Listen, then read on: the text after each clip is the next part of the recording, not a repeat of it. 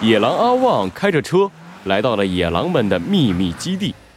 野狼叔叔，这是哪儿啊？这不是我家。呀哈哈！你们两个小笨蛋，以后不可以和陌生人乱走，知道吗？这里是我们大野狼的秘密基地。哈哈哈哈哈哈！乖乖变成我们大哥的鸭绒大衣吧！啦啦啦！野狼阿旺回过头，想看看兔子警长和小鸡墩墩瑟瑟发抖的样子，但是他没想到，迎接他的是兔子警长的拳头。哼，做坏事还这么嚣张！罪恶藏在谜题之下，真相就在推理之后。猴子警长探案记：兔子警长出击，鸭子绑架事件三。兔子警长的拳头正中野狼阿旺的脑门野狼阿旺惨叫一声，被兔子警长打晕了。啊！不小心太用力了，这头野狼也太不经打了。我还想问问小鸭子被关在哪里呢？兔子警长无奈地看着晕过去的野狼。算了，我们自己进去找吧。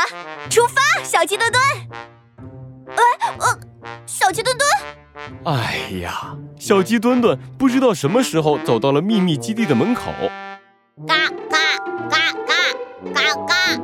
小鸡墩墩的叫声把秘密基地里的野狼引出来了。哈哈。姥姥，我今天运气好，出门捡到了个肥鸭宝。哎，小鸭子，你怎么会在这里啊？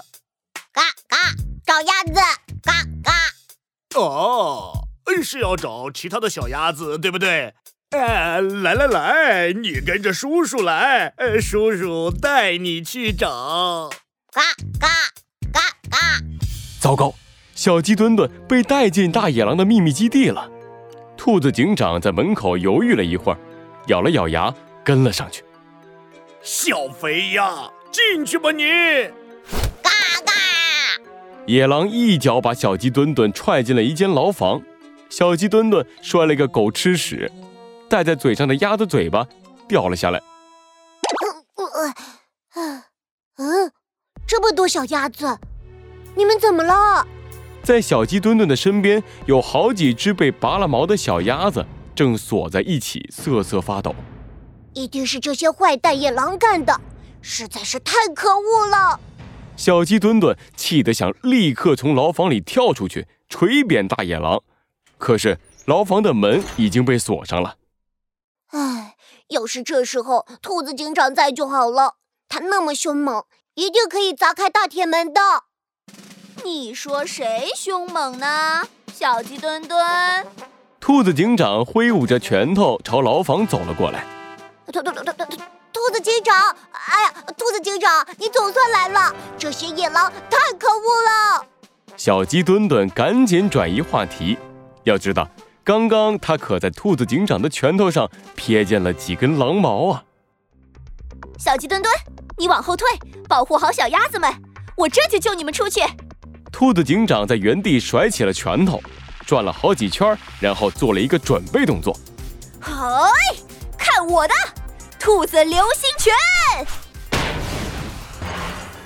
牢房的大门被兔子警长一拳砸飞了，小鸡墩墩和小鸭子们看得目瞪口呆。啊